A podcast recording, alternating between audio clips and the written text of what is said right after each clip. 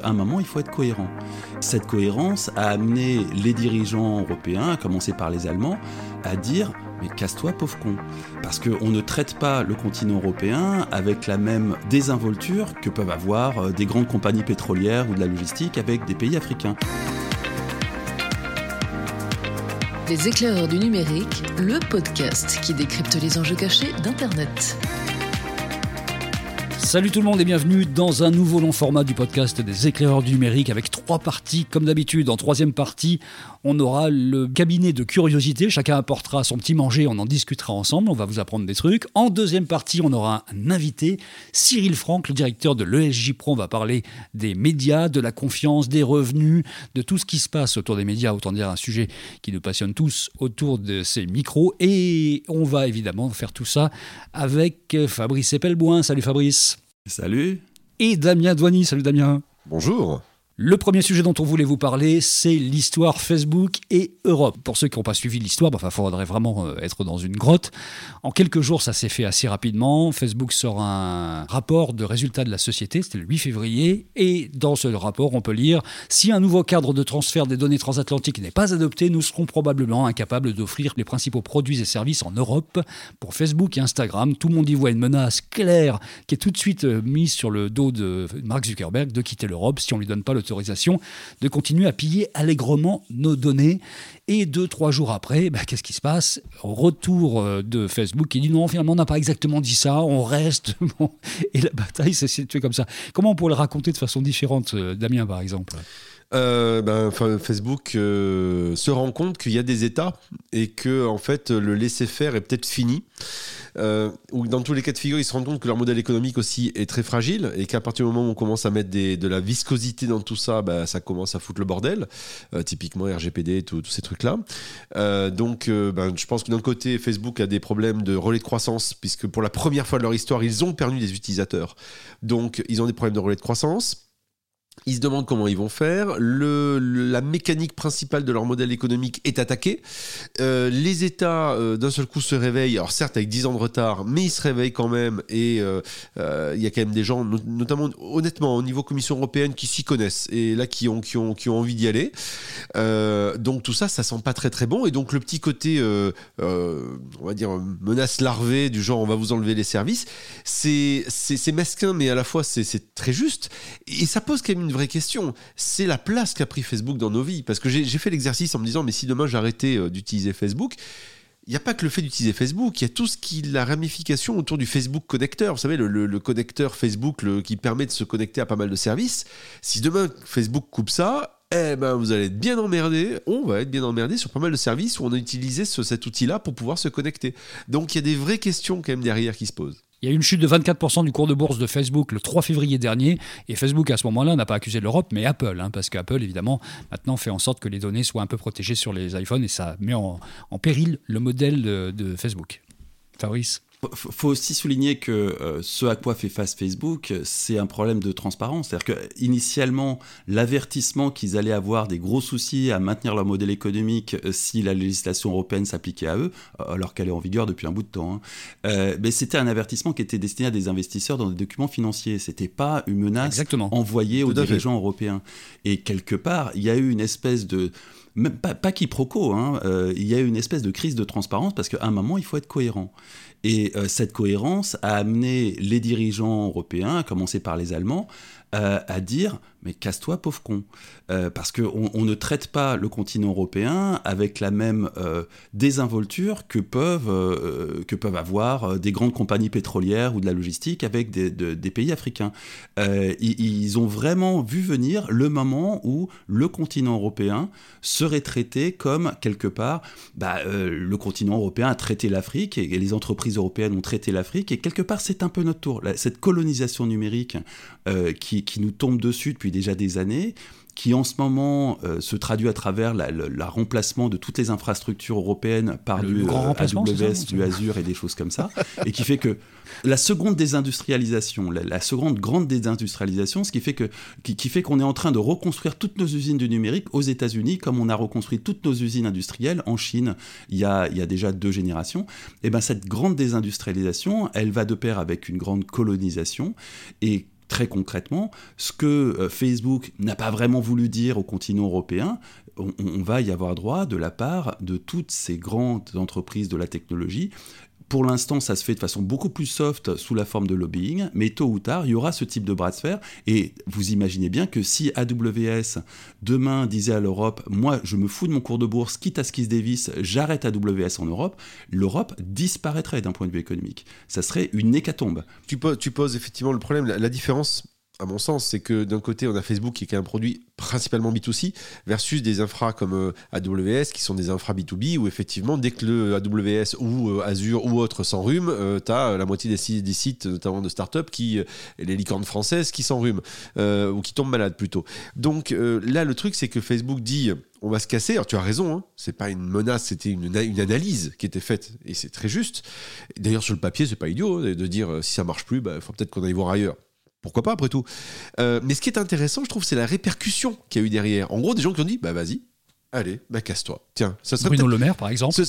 non mais surtout, il n'y a pas que ça. Moi, j'ai vu des utilisateurs qui disent, ce serait la bonne occasion d'enfin faire en sorte, un peu comme les cigarettiers, vous voyez, du genre ah bah tiens finalement si vous arrêtiez de nous filer de la drogue, on serait peut-être content de s'arrêter. just do it. Euh, mm. Donc il y, a un truc qui, vous savez, c'est comme euh, quand Facebook s'est arrêté, euh, il y a eu un plantage technique il y a quelques temps et tout le monde est allé sur Twitter en disant ça nous fait du bien finalement de pas avoir Facebook. Alors bien sûr c'est sur le moment, c'est un épiphénomène, mais c'est assez intéressant de voir cette réaction là qui est de dire en fait on n'en peut plus et ce truc là est devenu un truc central dans notre vie, c'est vrai, mais peut-être qu'on ne vivrait pas plus mal que ça et il y a un effet qui est en train de se passer sociologique actuellement, je pense, autour de ça, où les gens peuvent être prêts à la rigueur de laisser tomber ça parce que il y a des solutions alternatives qui existent, parce que euh, le produit est arrivé à une certaine maturité qui fait qu'on se demande finalement à quoi il nous sert.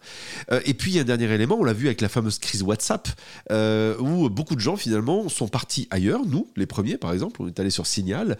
Je ne sais pas si c'est mieux ailleurs, mais ce qui est clair, c'est que il y a certains utilisateurs, et ça s'est quand même compté en millions, hein, qui ont dit on se casse. Là, c'est bon, ça suffit maintenant, on se casse. Alors, c'est mieux ailleurs. juste une, petite info au passage. Peter Thiel, qui est le premier investisseur il est, il est parti, euh, il est parti. qui est euh, un ami personnel et, un coach de Mark Zuckerberg, a financé il y a déjà quelques années une start-up euh, dont le principal produit servait à pirater WhatsApp. Donc, c'est dire à quel point euh, ces produits sont extrêmement dangereux et on, est effectivement, comme tu le disais Damien, dans un effet Philippe Morris. Quoi. La, marque Facebook est totalement assimilable à Marlboro ou, euh, Camel. Euh, et, effectivement, énormément de gens sont complètement addicts à ces, produits, mais sont tout à fait conscients qu'ils sont dangereux et qu'ils vont en crever. Il y a très peu de fumeurs qui ne sont pas conscients du fait que c'est dangereux pour eux et qui vont en payer un prix très cher à terme.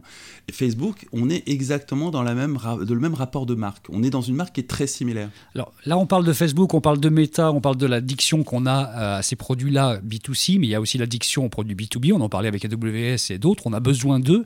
Et globalement, derrière toute cette histoire, il y a l'histoire du Privacy Shield, en fait, hein, qui est cette façon de réguler les échanges d'informations entre euh, l'Europe et les États-Unis euh, dans les entreprises. Ça concerne des centaines d'entreprises, ce qui permet à derrière aux États-Unis d'aller piller allègrement toutes ces données dans les backdoors qui sont autorisées. Et en fait, la Cour européenne de justice, en juillet 2020, déjà, a dit non. Et c'est le début du commencement de cette bataille qu'on voit aujourd'hui émerger, en fait. Hein. Et, elle redira non. Elle redira non.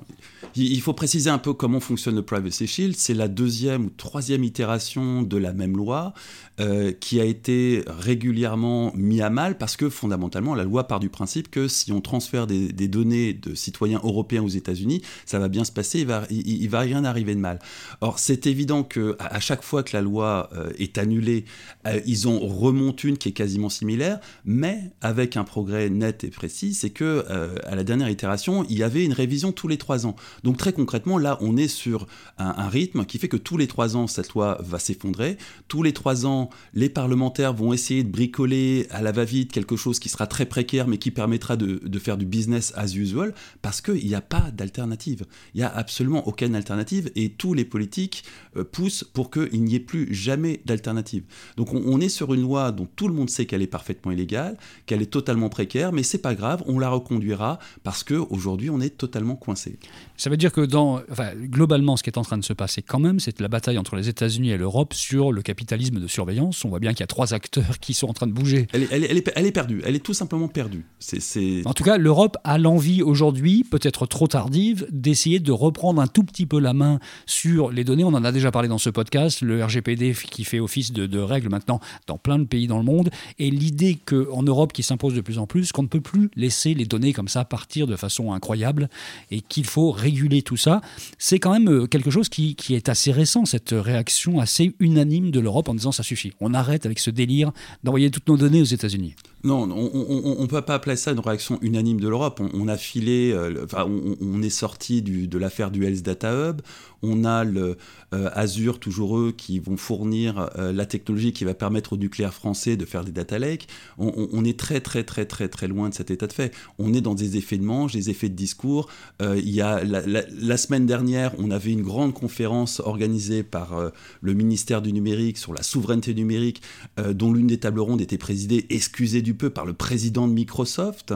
Euh, donc on, est dans une hypocrisie, un mensonge, mais des plus crasses, hein, qui, se fait aux yeux de tous dans le monde de la techno. Évidemment, aux yeux du grand public, il n'est pas du tout au courant de ce genre de choses. Mais c'est un mensonge qui est, euh, ridicule, hein, totalement ridicule. Le, truc, c'est l'Europe s'est rendu compte que, euh, enfin, il y a un petit moment de ça, mais elle s'est rendu compte que ça restait quand même, économiquement parlant, un marché intéressant. Euh, ça reste un, un, marché dans le monde euh, qui de plusieurs centaines de millions d'utilisateurs qui représente ah, une manne ça, financière ça négligeable. Oui, oui mais c'est déjà pas mal. Enfin, c'est peut-être la dernière carte à jouer, mais oui, elle est, est quand même non négligeable. Hein. Donc, euh, face à une colonisation numérique réelle et le fait de ne pas avoir de champion possible pour arriver à faire émerger, euh, et ben la seule manière de faire, c'est réglementer. Et ça, l'Europe sait très bien faire ça. Ça, c'est tout à fait dans son ADN. Réglementer et aussi dire, bah, les gars, euh, nous, on, est, on, a, ok, on a conscience qu'on a un marché économique. Très bien, parfait. Donc, vous allez passer à la caisse. Ou tout au moins, on, on va, on, va, on va réguler un peu notre, propre marché. Et ça, quelque part, les Américains l'ont fait aussi quand Trump a gueulé contre TikTok à l'époque, en disant, on va scinder TikTok avec une version américaine, une version chinoise, etc. C'était un peu la même logique. Hein. C'était l'idée, nos données vont pas partir là-bas. Donc, quelque part, les Américains savent très bien faire ça pour eux, mais pour les, mais pour les autres, tout de suite, ça pose un autre problème. Donc, ça, c'est le premier point. Et le deuxième, c'est qu'effectivement, l'Europe joue la carte qu'elle a, la seule carte qu'elle peut avoir, qui est le marché économique. Et donc, eh ben oui, on, respecte ce marché économique et on met des barrières et on doit jouer cette carte-là par la voie du politique c'est la, seule carte qu'elle a à jouer, mais pourquoi pas? Et après tout, euh, ça permettra peut-être effectivement de mettre un peu de viscosité à des acteurs qui, depuis des années, euh, on va dire, sont, dans, l'open bar absolu, euh, à commencer par Facebook, qui, franchement, fait ce qu'il veut comme il veut. Donc on a quand même, ce que je disais tout à l'heure, une forme de guerre entre l'Europe et les États-Unis qui est larvée, là, qui commence à poindre vraiment, on commence à la voir, et sera sûrement un des sujets qu'on verra le plus dans les, dans les prochains mois, qui est cette guerre des données, réellement, c'est structurel ça. Si on ne gère pas cette histoire-là et si on n'en fait pas à minima du pognon, on a bien compris que l'Europe allait pas se battre euh, éternellement sur le fait que nos données soient protégées euh, des serveurs américains et de, de, des, des, pillages qui peuvent se faire là-bas, mais qu'au moins on en fasse du pognon. Il y a déjà au moins cette prise de conscience-là quand même. C'est un je, sujet. Je suis pas sûr que le, le, le problème s'arrête au pognon.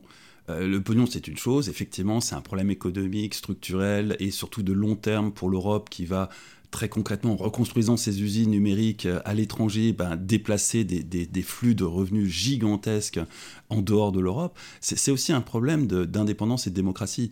Euh, Facebook, faut pas oublier qu'il euh, y a Cambridge Analytica derrière, et, et Analytica, ça n'est que la partie émergée de l'iceberg. Il y a des centaines et des centaines d'élections un peu partout dans le monde qui ont été truquées en utilisant Facebook à l'insu de leur plein gré. Euh, ça, c'est un, problème bien plus grave encore pour l'Europe en particulier.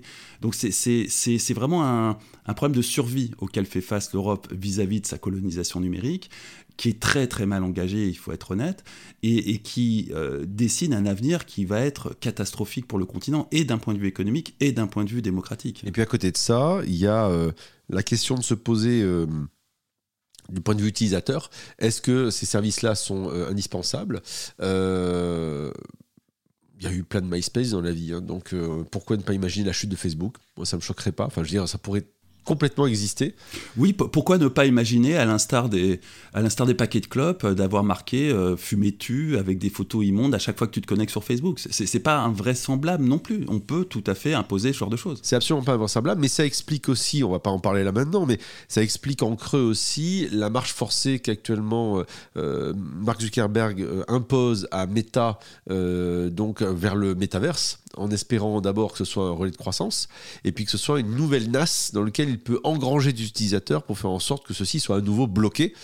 Euh, je suis un peu dubitatif sur cette stratégie et je ne sais pas s'ils vont y arriver. Donc la boîte est vraiment à un effet de bascule à cet endroit. Oui, alors c'est vraiment un colosse au pied d'argile aujourd'hui, euh, malgré les chiffres qui sont absolument colossaux, parce qu'on se rend compte que ces 24% qui ont été perdus en bourse en une seule euh, journée sur euh, les, actions méta, en fait, c'est juste quelques millions de personnes en moins, des gens qui se sont barrés de Facebook sur des milliards, sur des milliards.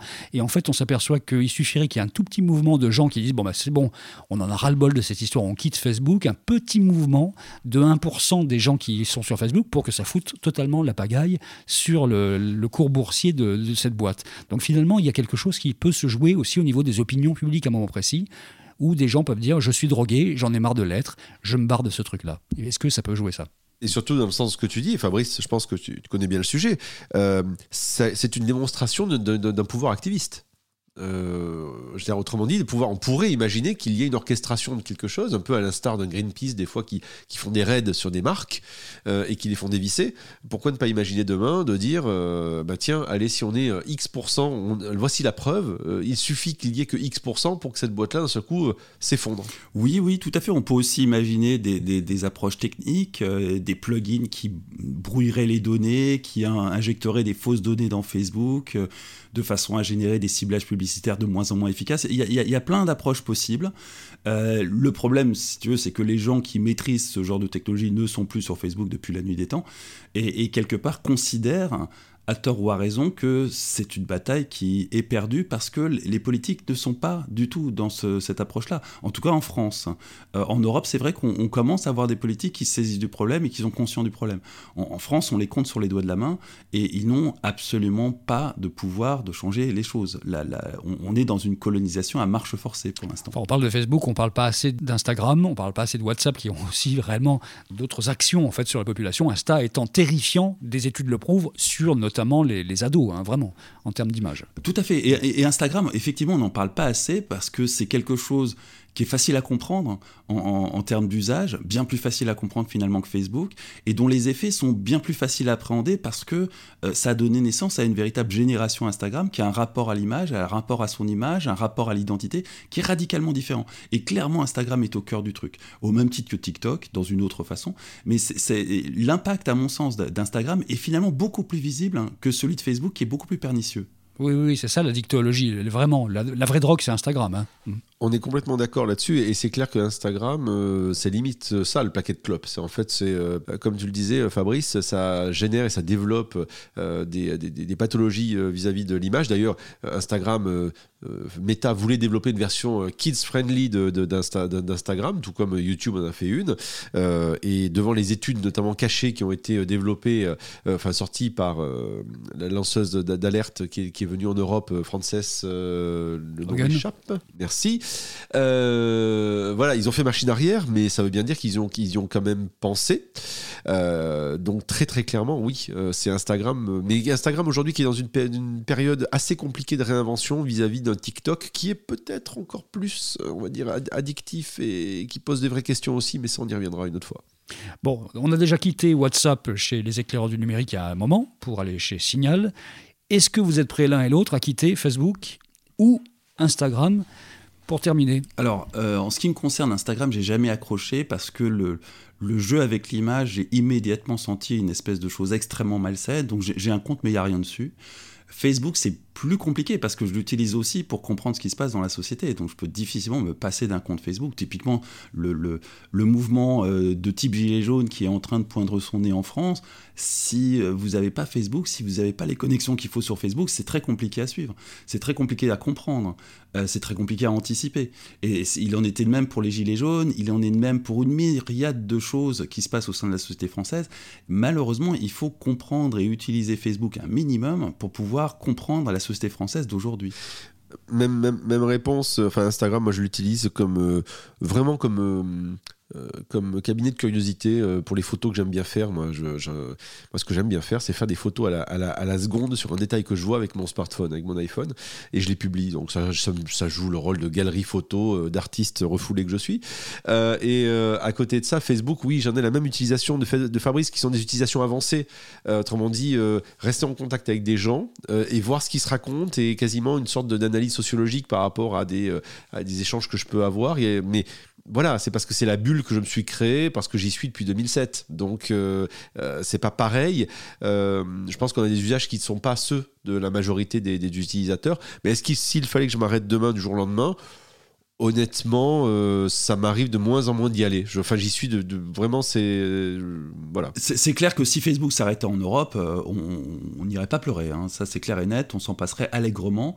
Et si ça ne pouvait plus servir de facto à prendre le pouls de la société française, j'aurais toujours un souci parce qu'il y a aussi, euh, typiquement en Afrique, euh, et notamment en Afrique du Nord, un usage intensif de Facebook qui fait que sans Facebook, c'est très compliqué de comprendre ce qui s'y passe également. Mais euh, à l'échelle du continent européen, on s'en sortirait très très bien et on se porterait pro- probablement beaucoup mieux. Bon, à titre personnel, moi, Facebook, Instagram, j'arrête quand je veux. hein. Enfin, c'est ce que disent tous les drogués, en fait. et de toute façon, il y a une nouvelle drogue chimique fabriquée par les Chinois qui s'appelle TikTok et qui est franchement plus addictive encore que tout ça. Ah Donc, ouais. on quittera peut-être une drogue américaine pour une drogue chinoise, allez savoir, en attendant qu'il y ait une drogue européenne qui arrive un jour, on sait jamais, on peut toujours rêver. Drogue de synthèse. Bon, on passe à la suite. Allez, c'est parti. Allez, Les éclairs du numérique. L'invité. L'invité du grand format du podcast des éclaireurs du numérique, c'est Cyril Franck. Salut Cyril. Salut Bertrand, ravi d'être avec vous. Ça fait plaisir de te parler, ça fait très très longtemps, une autre vie presque. Tu es aujourd'hui directeur chez l'ESJ Pro. L'ESJ Pro, c'est l'organisme de formation et de conseil auprès des médias associés à l'École supérieure de journalisme de Lille. C'est un peu la classe quand même, le- l'ESJ en matière de, de journalisme. Et tu es depuis 2018, pour la petite histoire en fait, parce que ça va vous faire rire si vous ne le savez pas. Entre 2000 et 2002, vous savez ce qu'il faisait Cyril? Il était chief editor chez Alta Vista, figurez-vous. Waouh. Ah ouais, waouh. Et ensuite, il a passé quand même 8 ans comme content director d'AOL. Mais oui, Eh oui. Dans les années 2000. Les- Donc c'est. Ça sent la Mais il est tout jeune, hein. il, a, il, il a 27 ans, hein, donc euh, cofondateur d'Ask Media, donc euh, ensuite, c'était de la datavis pour les médias entre autres, et puis euh, conseil avec Média Culture qu'on connaît tous. Tu es quelqu'un qui est connu du, du monde des médias et des journalistes parce que tu informes en fait les journalistes les médias eux-mêmes sur ce qui se passe dans leur petit monde, avec des chiffres, avec des remises en perspective, et c'est un peu de ça dont on va discuter. Il y a une euh, newsletter qui s'appelle euh, Débrief Média, en fait, qui sort à peu près toutes les semaines, c'est ça, hein, que tu produis? Ah, c'est toutes les semaines, ouais, tous les, tous les mardis. Tous les mardis Et là, c'est une bible un peu pour nous, parce qu'à chaque fois on regarde ça, on se dit, bah, on apprend encore des trucs. Vous lisez un peu ça régulièrement, les Fabrice et, et Damien?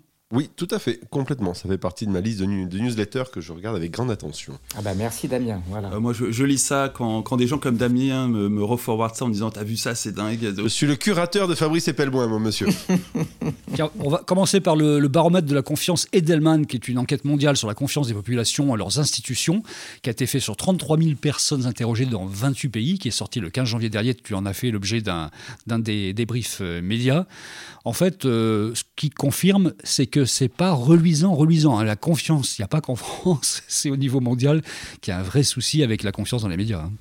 Oui, oui, c'est un mouvement qui est déjà euh, euh, assez ancien. hein. Ça fait déjà plusieurs années que Edelman, tous les ans, euh, fait ce bilan de, la confiance qui se détériore. Et là, ce qui est intéressant, c'est qu'on a également le même type de baromètre en France avec euh, le baromètre Lacroix, Cantar, euh, OnePoint maintenant, qui s'ajoute, euh, qui, qui, fait le, qui dresse le même constat. Et, là, à l'échelle mondiale, on voit que c'est, on n'est pas les seuls. Donc il y a, y a un, vrai, un vrai, une vraie question de confiance en les institutions générales et les médias en particulier, qui sont, qui sont un peu le porte-voix des institutions, ils sont un petit peu contaminés par les, par les institutions qui sont en perte de vitesse, hein, les politiques évidemment, mais aussi euh, euh, les ONG, euh, l'ensemble des, des institutions publiques, tout, tout, est, tout, tout le monde est vraiment euh, pris dans cette, ce maelstrom de, de, de défiance. Et, euh, et je dois dire qu'effectivement, c'est pas très réjouissant parce que les journalistes, au premier rang desquels, euh, sont vraiment les, les, aussi contestés. On leur reproche leur manque de pluralisme, leur manque de, de d'honnêteté, hein, même carrément intellectuelle. on leur fait vraiment ce reproche et, et, souvent d'ailleurs avec ce miroir déformant de la télé en temps réel. C'est la télévision qui contamine beaucoup l'image qu'on a des journalistes, pas que, mais essentiellement.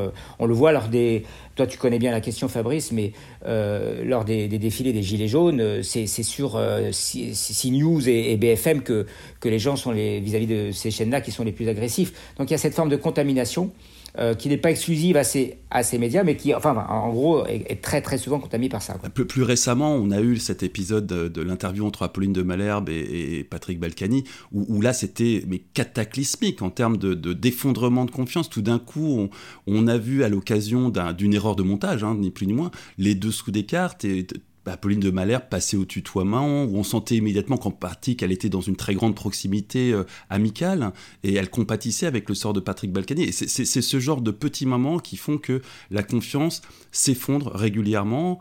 Alors la bonne nouvelle de ce baromètre, hein, à, mon avis, c'est qu'on est passé du peloton de tête des trois dernières nations en termes de confiance, hein, parce qu'on est quand même l'une des nations au monde dans lequel les gens ont le moins confiance dans les médias, et pas que les médias. Euh, et on est passé maintenant dans l'une des cinq, des cinq plus mauvaises nations. Donc quelque part, c'est un progrès pour la France, mais c'est vrai que le, tableau global est catastrophique. c'est cynique ça, mais c'est vrai ça, Cyril Oui, oui, on, est, on, fait partie des, des, plus, des plus défiants. Euh, mais globalement, la France euh, a un problème de confiance en général en, en l'avenir, de projection. C'est, oh, ça fait des années, oui, on est quand même, on n'est on est pas pour rien quand même le champion du monde des antidépresseurs, donc il y a, une raison on a, on a, il y a un fondement assez, euh, assez ancien et assez complexe. À, euh, il y a beaucoup d'hypothèses qui sont faites, mais je m'intéresse aussi à cette question. Effectivement, la France est assez pessimiste quant à l'avenir du pays et généralement plutôt optimiste quand on demande euh, l'avenir individuel des gens. C'est assez paradoxal. mais, mais en tout cas, oui, il y a, probablement un peu de ça aussi. Et puis, il y a aussi quelque chose qui est très important dans la défiance actuelle, qui est particulièrement basse en France, c'est le mouvement anti-vaccin qui est extrêmement fort et là pour le coup très spécifique à la France puisque, euh, et c'est ce que je souligne dans ma newsletter, c'est qu'on a quand même aussi en France un passif, un passé euh, de, scandales sanitaires qui n'est pas euh, pour rien dans cette défiance vis-à-vis des vaccins.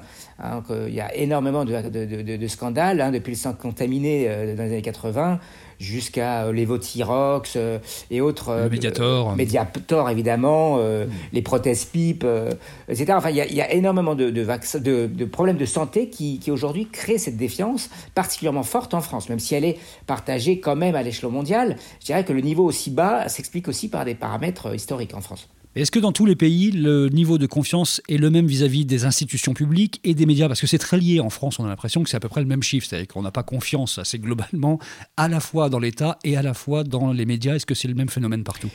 Globalement, il y a, y, a, oui, y a une tendance assez, assez générale. Après, il y, a des, euh, y a des endroits euh, dans certains pays où, où il y a une confiance plus forte en, la gouvernance. Hein, c'est le cas dans les pays scandinaves. Et pour cause il y a aussi des pratiques qui sont différentes. Hein, il, y a, il, y a, aussi des, des règles politiques, des, des, choses qu'on ne fait pas. Une probité politique qui n'est bah pas du tout la même. Je veux dire, un, un, ministre qui s'excuse et qui démissionne parce qu'il a fait passer une note de frais, euh, c'est de la science-fiction. Enfin, ça fait même rire en France. Donc il y, a, il y a quand même ça. C'est ça, tout à fait. C'est pas, c'est pas pour rien qu'il y a aussi euh, cet écart de confiance euh, vis-à-vis des politiques dans certains pays vis-à-vis de, vis-à-vis d'une autre. Et puis il y a, aussi euh, bah, une tradition. En ce moment, par exemple, il y a une contestation quand même assez forte du rôle de la police, quand même, qui, qui s'est montrée particulièrement violente lors des, des, manifestations, qui, qui soutient de façon relativement évidente le pouvoir en place et, de et, non, et non plus les citoyens. Donc il y, a, y a quand même cette défiance assez forte qui est liée aussi à un problème conjoncturel. Euh, conjoncturel et structurel, parce que le problème de la police n'est pas nouveau, il ne tient pas à cette euh, mandature. Mais euh, voilà, il y a, y a, un contexte qui est, qui est assez particulier en France, qui n'est pas toujours le même partout ailleurs. Il y a des chiffres qui sont intéressants dans ce baromètre de la confiance. Donc 61% des gens considèrent que les médias sont partisans globalement. Il y a 26% des gens qui sont, qui sont notés comme étant des gens ayant une hygiène informative. C'est quoi une hygiène informative? Alors, ce que, ce que l'étude montre, c'est c'est les critères qui sont pris en compte. C'est est-ce qu'on vérifie, est-ce qu'on lit d'abord les contenus que, que l'on partage?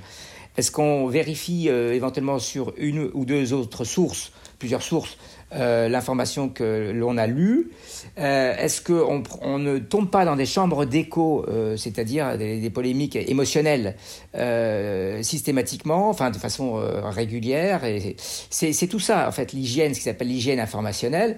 Et effectivement, il y a 26% des Français qui aujourd'hui seulement font cet effort de vérifier euh, l'information, sont un peu prudents, euh, prennent de la mesure, etc. Donc c'est une minorité, c'est un quart seulement des Français qui aujourd'hui s'informent, on va dire, avec une bonne méthodologie. Euh, il y, a deux autres catégories. La deuxième catégorie, c'est des gens qui sont un peu pris dans le maelstrom, savent pas trop euh, trier le bon grain de livret, ils sont pris par des flux, euh, ils en prennent un peu tout le temps sur la figure, c'est la majeure partie des Français. Et puis il y a les 15% qui, eux, sont en rejet de l'information traditionnelle, officielle, enfin des médias qui sont reconnus et qui vont se, réinformer dans des... Ça, c'est une question que tu connais bien, Fabrice, puisque je pense que c'est la population que tu étudies. Donc oui, c'est vrai qu'il y a une proportion non négligeable de la population qui est en rejet total de toute information émise par les médias. Après, euh, à mon sens, il convient quand même de regarder ça d'un peu plus près que de les classer dans un seul groupe euh, et un seul bloc. Dans ces 15%, il y a une quantité qui n'est pas négligeable, certainement pas majoritaire, mais pas négligeable, de gens qui euh, sont aussi confrontés à du grand n'importe quoi, qui oscille entre l'ignorance crasse et le mensonge éhonté de la part des médias. et là-dedans, honnêtement, je compte pas mal de journalistes qui effectivement dans, le milieu de la tech, c'est, tout le monde le sait, euh, il y a énormément de... Je vais peut-être pas appeler ça fake news, parce que la plupart du temps, elles sont données euh, de façon euh, sincère, mais une très large partie des informations d'ordre technologique qu'on lit dans les médias généralistes est fausse tout simplement fausse. Ou c'est du copier-coller des communiqués de presse aussi, pas mal. Hein. C'est juste de l'incompétence technologique, Fabrice. Pas toujours. Non, non, pas toujours. Des fois. Non, non, non, non, pas toujours. Des fois. Loin, très, très loin de là. Des fois, c'est de l'incompétence technologique. Quand ça touche, quand ça touche, par exemple, la surveillance de masse, entre 2008 et Snowden, euh, c'était de la désinformation claire et nette. Euh, et ça, ça, a recommencé par la suite. Donc c'est un, un, mélange entre une presse qui ne joue pas son rôle, pour l'essentiel, hein, il y a heureusement quelques belles exceptions, mais qui pour l'essentiel ne joue pas son rôle. On, rappelle encore le, la, je crois, numéro 2 de BFM qui expliquait dans une interview de façon très cash que oui, elle diffusait des, informations qu'elle savait fausses, mais que c'était dans l'optique de ne pas paniquer les populations et de ne pas contredire les informations du gouvernement. Alors effectivement, c'est normal que tout décroche. Et à côté de ça, à mon sens, il y a un énorme problème au sein de la profession du journalisme qui est l'esprit de corps. Euh, c'est clair qu'à partir du moment où les journalistes vont aller défendre l'un de leurs collègues qui s'est fait prendre la main dans le sac à diffuser de la fake news, tout le monde va descendre dans les indices de confiance. Tout le monde. Tant qu'il y aura cet esprit de corps, il y aura une chute globale des journalistes dans leur ensemble, et tout le monde en sera victime, y compris euh, des gens qui sont dans des réserves d'Indiens, je pense à Mediapart, et qui fonctionnent de façon totalement différente. Tout le monde plongera, et cet esprit de corps tuera le corps dans son ensemble. Euh, alors oui, c'est vrai, il y a cet esprit de corps euh, qu'on voit effectivement dans le rejet, par exemple, euh, du CIDJM, là, la, commission de, déontologie, qui est relativement chahutée parce que voilà, les, journalistes sont relativement soucieux de leur indépendance. Néanmoins, il faut vraiment faire la part des choses entre les médias audiovisuels et, et la presse écrite, par exemple. Alors, il y a aussi des erreurs dans la presse écrite, hein, je ne dis pas que c'est toujours parfait. Néanmoins, il y a les plus grosses dérives et les plus gros problèmes d'indépendance euh, sont à relever plutôt du côté de la presse audiovisuelle. Euh, il y a parfois effectivement des problèmes de, de, structuration, de spécialisation. Le problème est compliqué. Hein, sur le, le, journalisme est pas parfait, ça c'est loin d'être le cas évidemment. Mais il y a aussi quelque chose qui est important de noter, c'est que l'exigence, on, a l'air de découvrir quelque chose comme si c'était nouveau. En réalité, le problème de la, de la presse, le niveau est plutôt élevé, beaucoup plus élevé qu'autrefois. Il se trouve qu'aujourd'hui, les gens sont beaucoup plus informés et, leur niveau d'exigence augmente.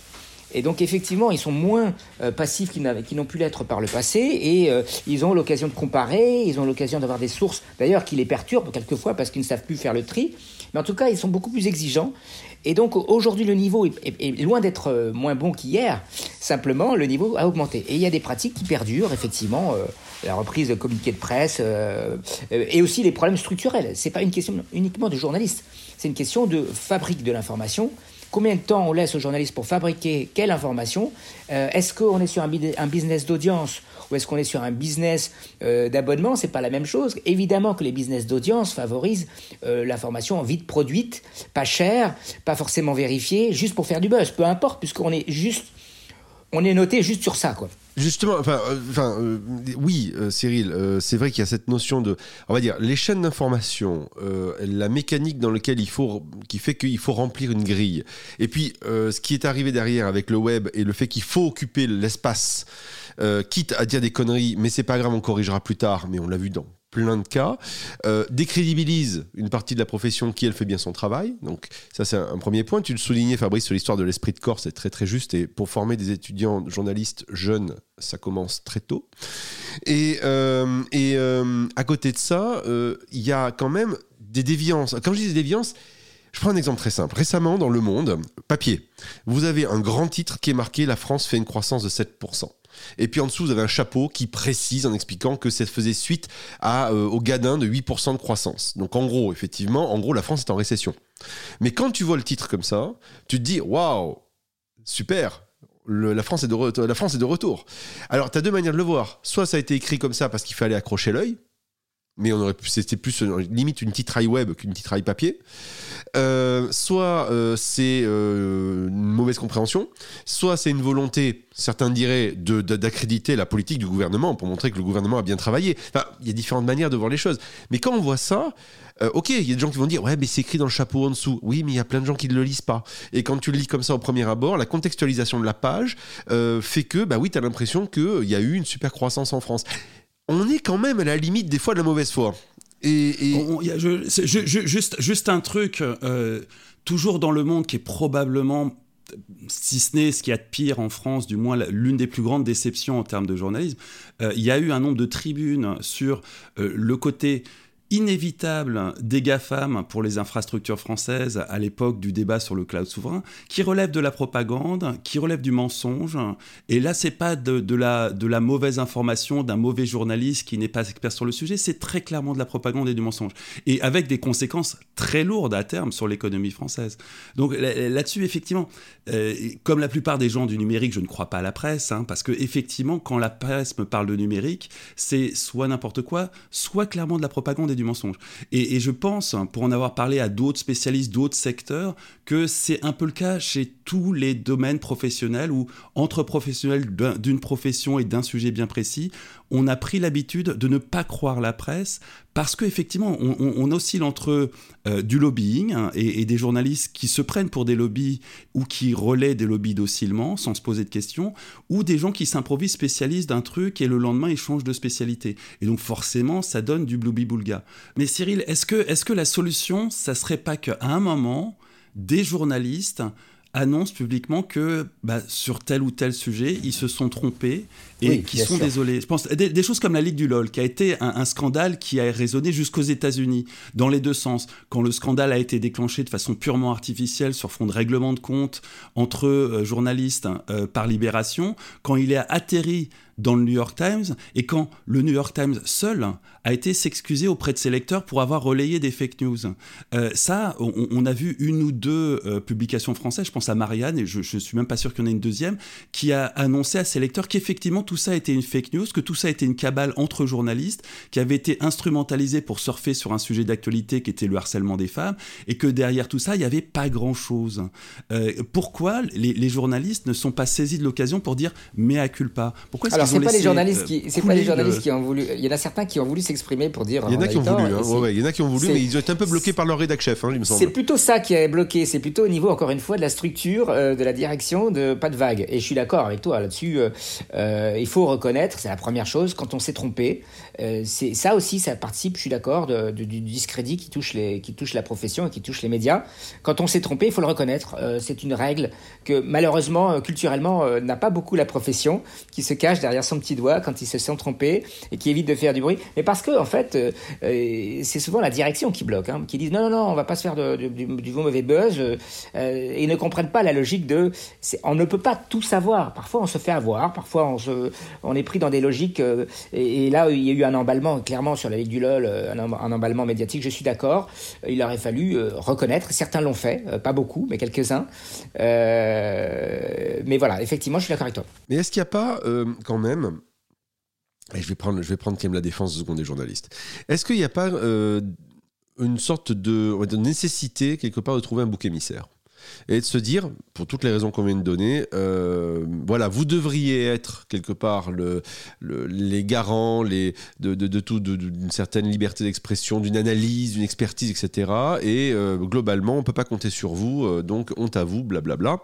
Ce qui peut être une logique d'économie, on, y reviendra peut-être dans quelques instants, mais est-ce qu'il n'y a pas quelque part aussi ce côté-là Quelque part, on reproche ce qu'on attend, un degré d'exigence quelque part, et on est les premiers peut-être à applaudir lorsque une, une journaliste ou un journaliste d'un seul coup commence à mettre un politique devant ses euh, contradictions et ses faits et ses chiffres en disant oui mais attendez là c'est pas cohérent alors bien sûr après on peut aller chercher du genre ah ben oui mais c'était Zemmour donc ça c'est facile parce que vous ne l'auriez pas fait devant, devant Emmanuel Macron mais bon ça existe. Il y a quand même des gens qui font le travail, qui vont chercher, qui vont chercher la petite bête et qui lâchent pas.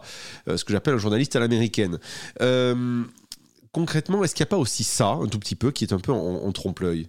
Les, Français, enfin les, citoyens sont un peu ambivalents, pour ne pas dire schizophrènes quelquefois. Euh, ils demandent davantage, il y a une tendance à une demande davantage d'engagement de la part des médias, d'engagement citoyen, d'engagement dans la cité.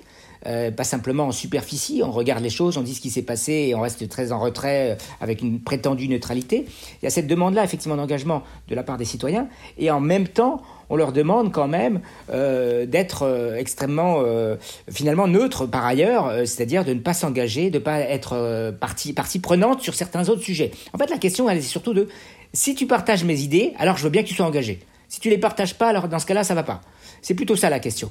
Donc en réalité, il y a vraiment il y, a, vraiment quand même un côté assez, schizophrène de, la part des gens. Il faut bien reconnaître que les études, on n'arrive pas à comprendre trop bien ce qu'ils attendent de, des médias.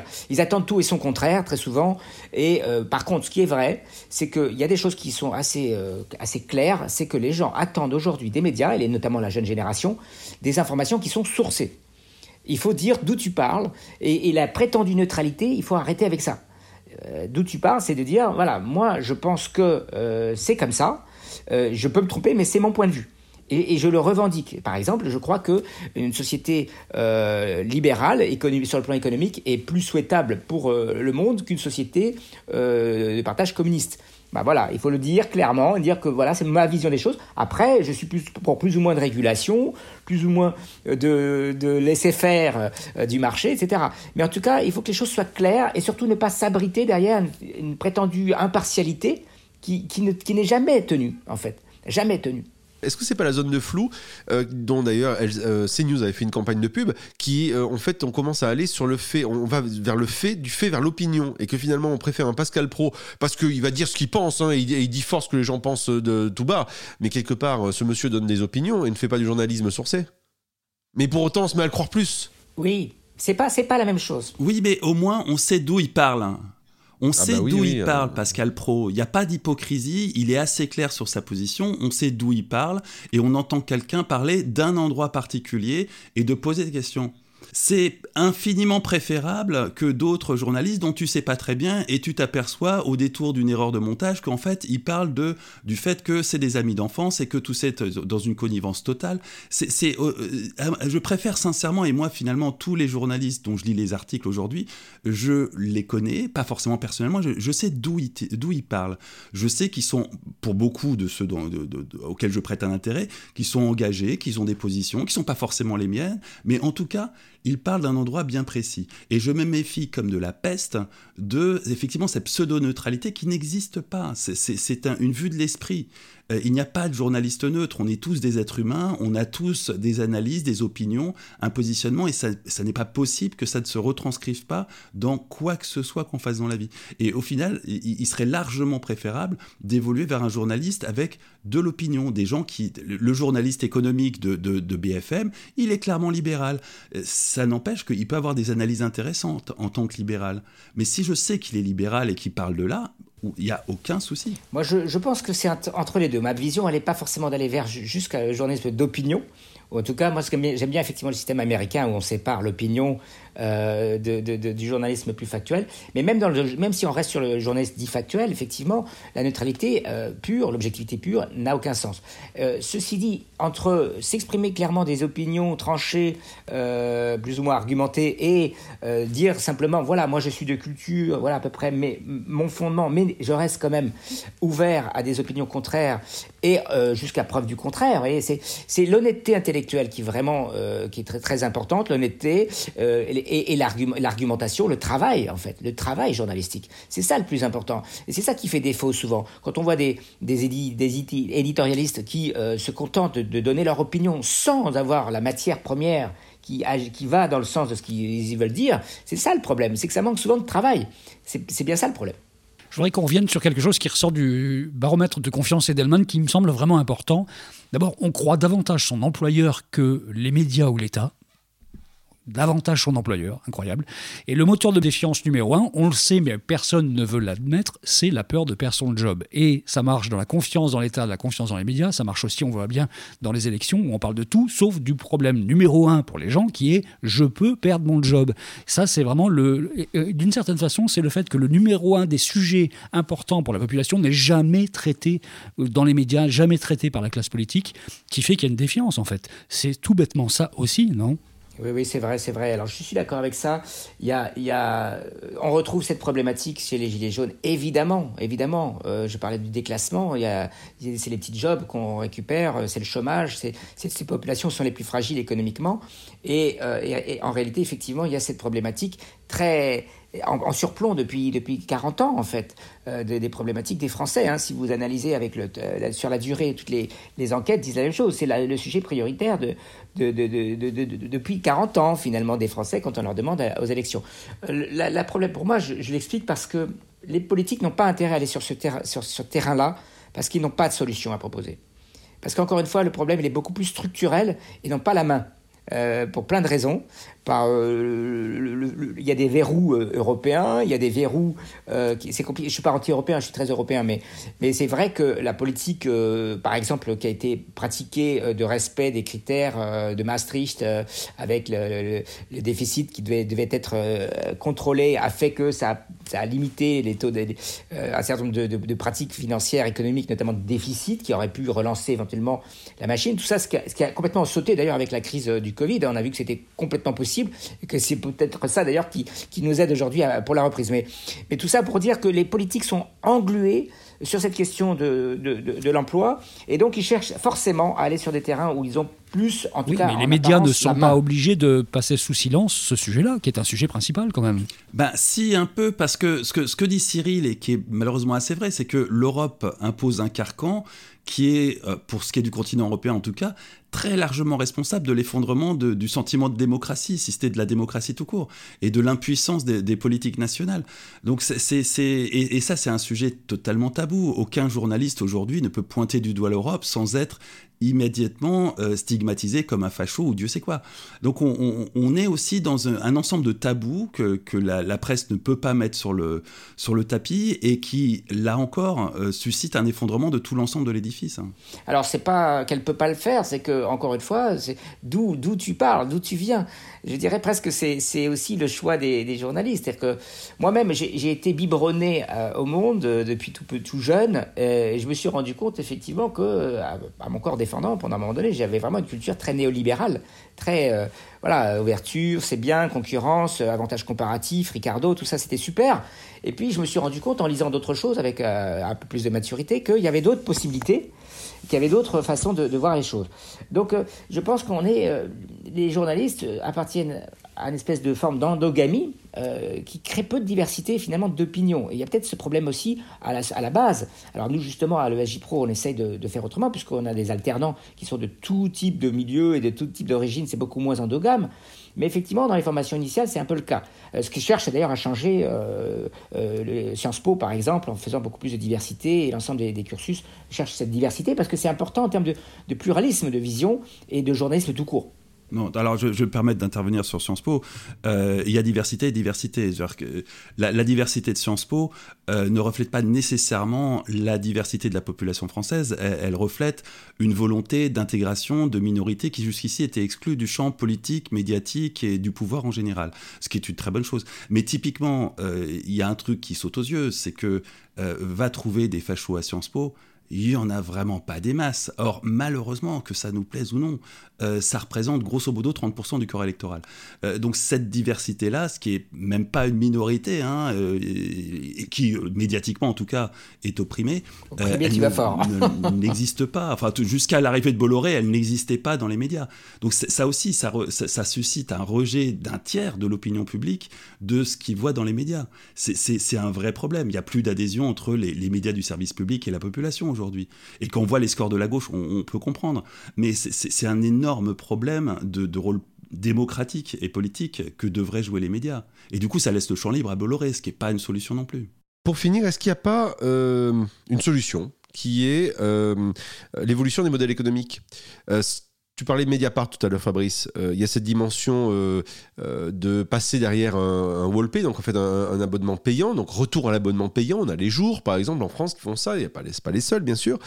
on voit des journalistes, notamment aux États-Unis, qui sont partis faire des newsletters privées payantes. Le principe des lettres hein, confidentielles revues sous forme newsletter, et ils, ils, ont quitté leur poste au Washington Post ou, ou à New York Times pour pouvoir faire ça. Cyril, euh, moi ça m'intéresse que tu me donnes ce, tour. Il y, a le modèle du don, excuse-moi, il y, a le modèle du don qui, donne des signes avant-coureurs intéressants. Je pense à, des choses comme Thinkerview qui sont pas vraiment du journalisme ou euh, Blast, le modèle de euh, le dernier média de Denis Robert. Le modèle de la créateur économique. Mais, l'idée, effectivement, que bah, ça, coûte cher tout ça et qu'à un moment, il faut que le lecteur euh, participe euh, aux frais. Sinon, c'est la publicité et sinon, effectivement, ça donne des dérives qui sont inacceptables dans, dans ce qui reste de démocratie. Donc, justement, la, question, c'est d'un côté, est-ce que c'est viable dans le temps? Et deux, est-ce que ça ne risque pas de créer une information à deux vitesses? Finalement, bah, je veux de l'information de qualité, je vais payer.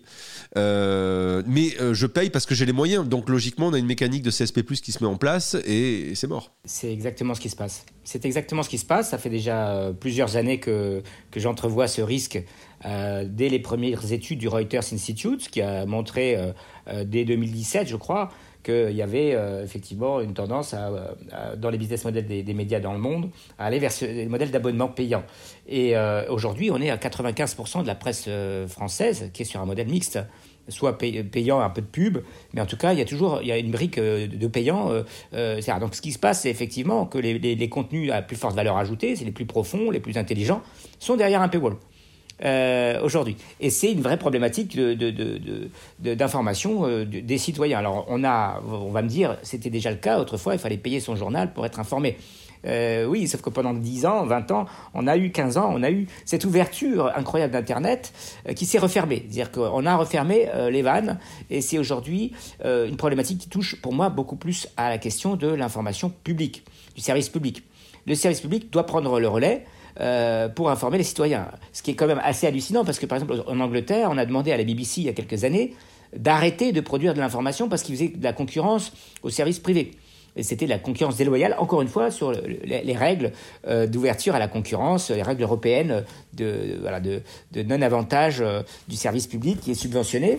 Euh, ce, ce, qui peut se comprendre, néanmoins, il y a quand même cette notion de service public, d'information, qui est un, bien commun pour moi, qui doit être effectivement chouchouté, amélioré, et c'est là que l'effort doit se porter, parce que sinon, de toute façon, il y a, les, les médias aujourd'hui ont besoin de cette brique et je dirais que c'est pas qu'il y a un système qui est meilleur que l'autre.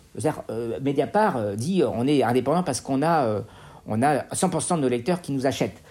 Euh, c'est aussi ce que, pratiquait la, presse euh, du, du, début du 19e siècle, euh, où tout le monde les achetait et pour autant ils tombaient dans la démagogie, le populisme le plus terrible. Donc il n'y a pas un seul business model qui garantit l'indépendance, c'est le mélange des business models, comme pour l'État, hein, l'équilibre des pouvoirs. Si vous avez tous vos œufs dans le même panier, vous êtes dépendant d'une seule et même source. Et on a pu voir quelquefois Mediapart choisir des sujets parce qu'ils étaient plus vendeurs que d'autres. Euh, donc, euh, vous voyez, y, a, à un moment donné, l'indépendance, c'est quelque chose qui se travaille sur euh, la pluralité des, des, sources de revenus. Un peu de publicité, pourquoi pas, mais pas trop. les abonnements principalement, des diversifications, de l'événementiel, une communauté, évidemment, pas que ça, et pourquoi pas aussi des financements en partie publics. Tout ça fait un business model plus indépendant que si vous avez qu'une seule source de revenus. Pour terminer, les tendances dans les, médias en général que tu as pointé donc dans un débrief média assez récent, tendance podcast pour l'année 2022, ça c'est super, devant les newsletters et la vidéo, et la tendance c'est moins de Facebook et moins de Twitter, plus d'Insta, plus de TikTok, plus de YouTube, moins de Facebook. ça rebondit sur la première partie de ce grand format. Merci beaucoup Cyril d'être passé nous voir dans ce podcast, c'était vraiment passionnant et on renvoie tout le monde vers le débrief média, il est accès, euh, accessible très très facilement, hein. il suffit d'aller ne serait-ce que sur ton, sur ton Twitter pour avoir euh, le suivi de tout ça. D'ailleurs, tu as un nombre de gens incroyable sur Twitter, je sais même plus combien. Hein. Oh non, n'exagérons rien, n'exagérons rien.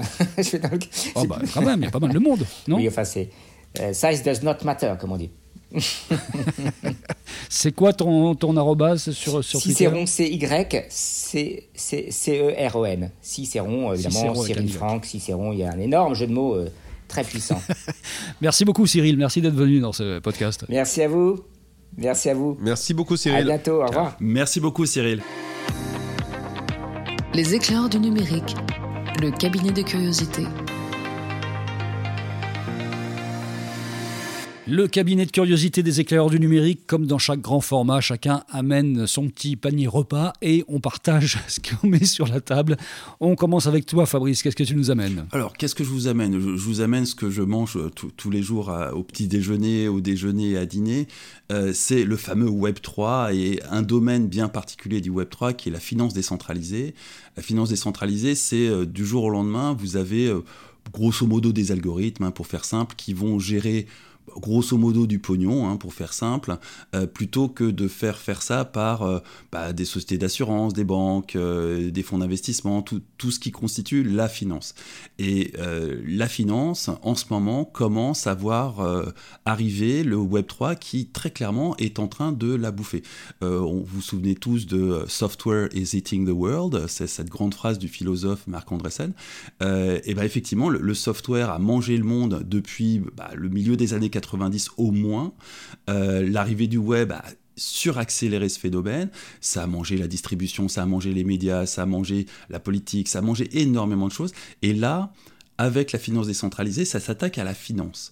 Et c'est assez fascinant. Il y a un côté, je ne le cache pas, bien flippant. Hein, quand, on voit euh, des pays comme le Salvador qui investissent dans la, capacité à produire du Bitcoin, à miner du Bitcoin, et donc qui changent de modèle économique réellement vis-à-vis du système international financier. Quand on voit la, Russie qui hier a passé une loi ou une proposition de loi euh, qui euh, légalisait en quelque sorte le Bitcoin. On a tout un tas de pays qui sont en train de basculer là-dedans essentiellement parce que soit, c'est un peu le cas du Salvador, leur monnaie souveraine n'est pas si solide que ça et que finalement, certes le Bitcoin est volatile, mais euh, comparé à leur monnaie souveraine, c'est tout à fait acceptable, soit tout simplement parce que, et c'est le cas de Vladimir Poutine, euh, ils ont envie de sortir de la domination du dollar, sortir de la domination de systèmes d'échange internationaux comme SWIFT, et que très concrètement, cette fameuse finance décentralisée leur offre une voie de sortie à très court terme, hein. on parle des années qui viennent. Et donc, il est assez vraisemblable que dans les années qui viennent, on ait un grand basculement vers autre chose de tout un tas de pays, de tout un tas de logiques financières. Et, les impacts sont, alors je vais être tout à fait honnête, d'autant plus difficiles à mesurer pour moi que la finance à la base, c'est pas du tout mon truc. Donc, moi, je suis à une phase où je discute avec des gens qui ont une vraie expertise dans la finance, euh, idéalement qui ont également une, euh, bonne compréhension de ce qui est à l'heure avec le Web 3. À défaut, euh, on échange et euh, on arrive à, essayer de construire des hypothèses d'évolution de tout ça. Mais, très clairement, c'est un bouleversement qui s'annonce bien plus lourd, bien plus violent et probablement bien plus rapide que les deux précédentes grandes disruptions amenées par Internet, c'est-à-dire le, Web 1 qui a rendu l'information ubiquitaire et qui a permis à tout le monde de, d'accéder à toute forme d'information sur Terre, le Web 2 qui a permis d'insérer la, la sociabilité et les relations sociales dans ce maelstrom informationnel et qui a donné, bah, entre autres les GAFAM, même si c'est plus compliqué que ça, mais qui a donné ce, monde où tout le monde est connecté, pas juste euh, moi et les informations, c'est toutes les individus sont connectés. Et là, on rentre dans le fameux Web 3 où tout d'un coup on incorpore une dimension qui est de l'ordre de alors ownership, si on reprend des termes, des termes américains, mais concrètement, on va vers une finance, financiarisation de tout et n'importe quoi, euh, ce qui va forcément avoir des conséquences extrêmement lourdes sur euh, la marche du monde. Mais tu vois, dans le pique-nique des éclaireurs, finalement, ce que tu as amené, c'était une crème renversée. voilà, c'est le, Web 3. Damien, oui, je pourrais vous parler des NFT, mais je ne le ferai pas parce que moi je suis en train de plonger là-dedans avec des, une copine, notamment artiste, et c'est assez fascinant. Enfin, c'est un autre versant hein, de ce que racontait euh, Fabrice. Il, faut qu'on fasse un numéro sur les NFT. Il faut absolument qu'on fasse un numéro sur les NFT. Enfin, je vous signale que je viens d'en faire un avec Agoria, le DJ Agoria, qui est à fond là-dedans. On parle de ça. C'est un peu un télo parfois. C'est culturel, mais c'est vachement intéressant. Et vous pouvez aller voir ce face-à-face qu'on a publié il y a quelques jours. C'est extrêmement intéressant, effectivement, je, vous confirme, et euh, on pourra reparler effectivement sur. Mais c'est enfin, voilà, intéressant parce qu'il y a cette, euh, comme tu le disais, Fabrice, cette question d'ownership, de, de, droit d'auteur, de droit, droit d'auteur revu et corrigé. Enfin, c'est assez, assez, assez Bref, ce ne sera pas le sujet euh, sur lequel je vais vous amener. moi, c'est juste un article de Wired que j'ai repéré et qui est vraiment une belle histoire, assez amusante comme les Américains savent faire. c'est le hacker qui a hacké la, Corée du Nord et, en fait, personne s'en est rendu compte. Euh, donc, euh, je vous conseille d'aller voir sur Wired. On mettra le lien sur le Twitter des, euh, des éclaireurs du numérique. donc, en gros, l'histoire, pour faire très court, c'est il y a quelque temps, la, Corée du Nord, donc il y a un système informatique Internet fermé hein, sur, sur le pays en lui-même, a eu des petits problèmes de fonctionnalité avec des, des DDoS et autres 404 qui ne font sur, sur, le, sur leur site. Pourquoi? Eh ben c'est pas la cause, c'est pas la cause de la CIA ou autre, c'est la cause d'un type P4 P4X qui est en fait un, hacker américain euh, qui s'est rendu compte que la, Corée du Nord avait essayé ces derniers temps de pénétrer aux États-Unis euh, de, et, qui n'a pas, pas remarqué des réponses particulières de la part des, autorités américaines. Et donc il le dit dans l'article, il dit ben, moi je pense que si on montre pas les dents, et eh ben on va pas se faire respecter. Donc le type a décidé tout seul, comme un grand, de hacker la Corée du Nord. Voilà. Donc euh, il, y est allé et il s'est rendu compte finalement que c'était assez facile, manifestement, euh, que, que l'introduction dans, dans, le pays et le fait, il a, il a trouvé des failles, hein, il a trouvé des, des, brèches, il a trouvé des exploits, il a réussi à rentrer et il a réussi donc à foutre le bazar dans le l'Internet local. Alors bien sûr, on ne le saura pas. Hein. La Corée du Nord dira que tout s'est bien passé, qu'il n'y a jamais eu de problème chez eux. Euh, Wired dit qu'ils ont eu les preuves comme quoi il avait bien et qu'il était bien la personne à l'origine de cela et qu'il avait bien foutu le bazar dans certains services euh, informatiques, enfin Internet de la Corée du Nord, enfin intranet on va dire, de la Corée du Nord. Et donc c'est une histoire assez sympa à, lire, assez fascinante et qui montre aussi la, vulnérabilité des États euh, vis-à-vis de, bah, de certains hackers ou de certaines personnes quand ils ont envie de mettre à genoux un pays. C'est possible. Euh, et donc là, on le voit avec, avec cette, histoire-là qui est assez, fascinante à voir et qui préfigure d'ailleurs les éventuelles euh, cyberguerres qu'on pourrait imaginer euh, si vraiment demain ça, ça, ça, ça, ça s'éclare. J'allais rebondir là-dessus, ça, préfigure tout à fait ce qui, ce qui va probablement arriver parce que cette méthode du hacker citoyen qui va aller euh, casser la gueule à l'ennemi d'en face, c'est rigoureusement la stratégie mise en place par Vladimir Poutine avec un, un, nombre terrifiant de gangs de cybercriminels avec qui il a des rapports cordiaux dans la mesure où ces gangs n'attaquent pas ni la Russie ni ses alliés et que Vladimir Poutine ferme les yeux sur euh, ce qu'il pourrait faire ailleurs. Et effectivement, ces mêmes gangs constituent une forme de défense parce que si la Russie demain était attaquée, très clairement, ils en prendraient la défense, exactement comme l'a fait ce hacker américain. La différence, c'est que c'est vraiment une nouveauté euh, aux États-Unis. Jusqu'ici, euh, il y a peut-être eu une ou deux anecdotes. Je pense à Jexter, qui, est un autre hacker extrêmement connu.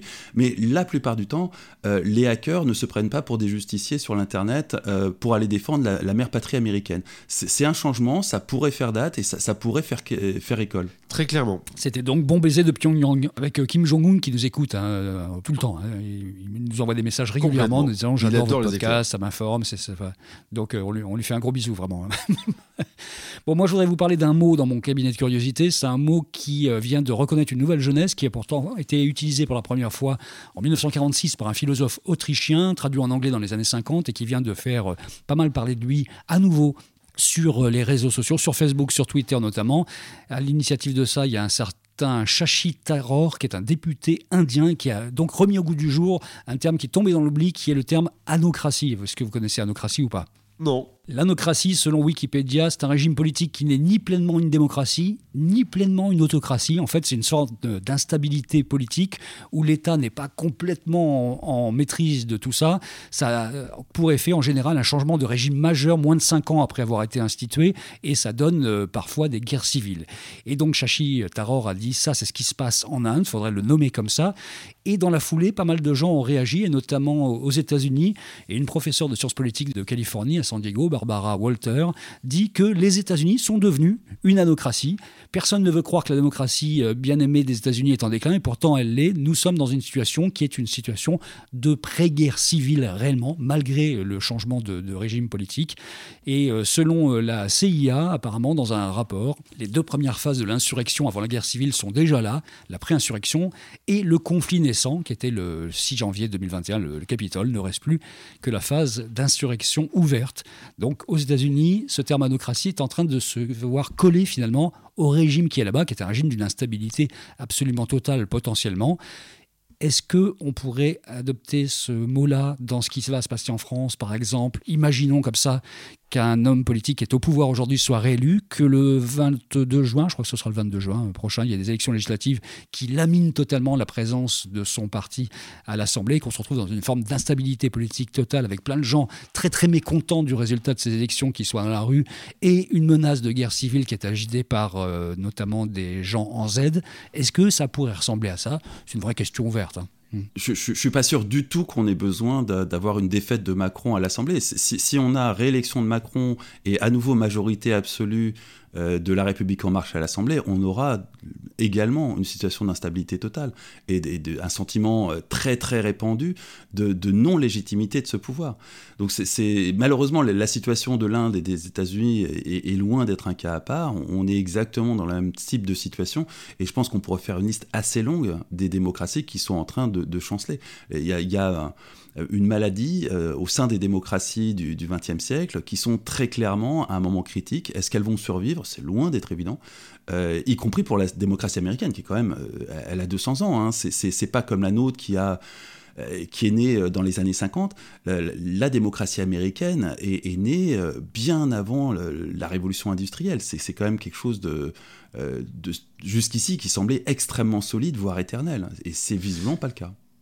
Et donc moi je, bouclerai ça en ajoutant un mot et en relevant un élément. D'abord un élément relatif au début de cette, émission, puisque Peter Thiel, ancien fondateur de Facebook, vient de partir du conseil d'administration de Facebook et a vendu ses actions pour rejoindre demande de deviner qui Eh ben, euh, Trump, pour euh, l'aider à construire euh, sa prochaine mandature ou l'aider à, éventuellement reprendre le, pouvoir. Donc, il risque d'y avoir des. Effectivement, parce que Peter Thiel, c'est quand même quelqu'un de très avisé. Hein, donc, il risque d'y avoir pas mal de, de bazar à venir avec un éventuel retour de, de, de, Trump, et tu le disais, euh, enfin plutôt euh, Bertrand, tu, disais, euh, enfin nous plutôt, les éclaireurs, pardon, je vais y arriver, on avait parlé du fait que Trump allait monter son propre réseau social, ses propres médias, c'est en train de se mettre en place, donc voilà, vous pouvez retrouver cet épisode si vous le voulez. Et puis le deuxième élément, on peut se poser la question, est-ce que finalement, imaginons que la situation que tu as décrite Bertrand arrive, est-ce que cas un chef d'État éclairé, on va dire, pourrait dire, bon bah écoutez les gars, finalement c'est le bordel, donc on va faire un truc qui s'appelle la démocratie démocratie puis la dictature. Donc la démocrature, voilà. Moi j'invente un mot. Euh, euh, lançons là. Non, non, c'est souvent le mot qui est mis en face d'anocratie en fait. On dit voilà, c'est soit eh une ben, anocratie, soit une démocrature. Voilà. Et eh ben allons-y. Ce sera. Euh, moi je pense qu'effectivement on risque certainement de rentrer dans une logique de démocrature. Et le pire de l'histoire, c'est que je pense que pour leur sécurité, les gens sont prêts à signer pour cela. Quand on regarde certaines statistiques où on voit notamment les populations plutôt jeunes euh, qui euh, sont prêtes à, euh, qui ne croient plus en la démocratie ou qui sont même prêtes à laisser tomber certaines de leurs libertés en conséquence ou en contrepartie du maintien de leur sécurité. Et c'est, oh, comme de par hasard, un peu le discours quand même global que l'on voit actuellement dans cette campagne présidentielle. Et j'en profite pour dire, j'en profite pour dire que les éclairs du numérique font un épisode sur les Compol, la communication politique avec Fabrice Epelboin ici présent. Si vous ne l'avez pas encore écouté, écoutez-le. Il vient de sortir il y, a, quelques jours. Bon, ben, on a terminé notre petit pique-nique du cabinet de curiosité par un renvoi. Tout n'était pas aussi digeste que ça, finalement.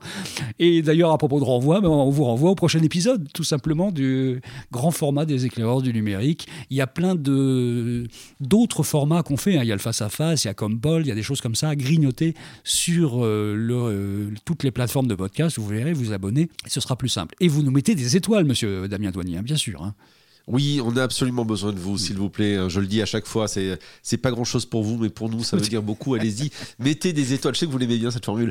Euh, mettez des étoiles sur sur euh, sur podcast. Je vais vous dire sur notamment Apple Podcast. Je vais vous dire pourquoi et je vais l'expliquer aux, aux, auditeurs. Pourquoi? Parce que si on veut émerger dans certains classements, si on veut apparaître dans certaines, on va dire classifications et cartographies du podcast, eh bien, il n'y a pas que l'ancienneté qui compte, même si nous sommes un des plus vieux podcasts, quatre saisons quand même autour des techs euh, et de manière régulière. Hein. Mais il y a aussi le, le nombre, on va dire, d'étoiles qui ont été récoltées, qui fait que bah, ça prouve que finalement il y a des gens qui écoutent. Alors vous êtes beaucoup à nous écouter, mais le rapport, on va dire, par rapport au nombre d'étoiles de notation qu'on a n'est pas, n'est pas représentatif du nombre de gens qui nous regardent. Donc, si vraiment vous pouvez le faire, ça vous prend vraiment 3 secondes. Vraiment, vraiment, vous n'êtes même pas obligé de rajouter un commentaire hein, si vous avez la flemme.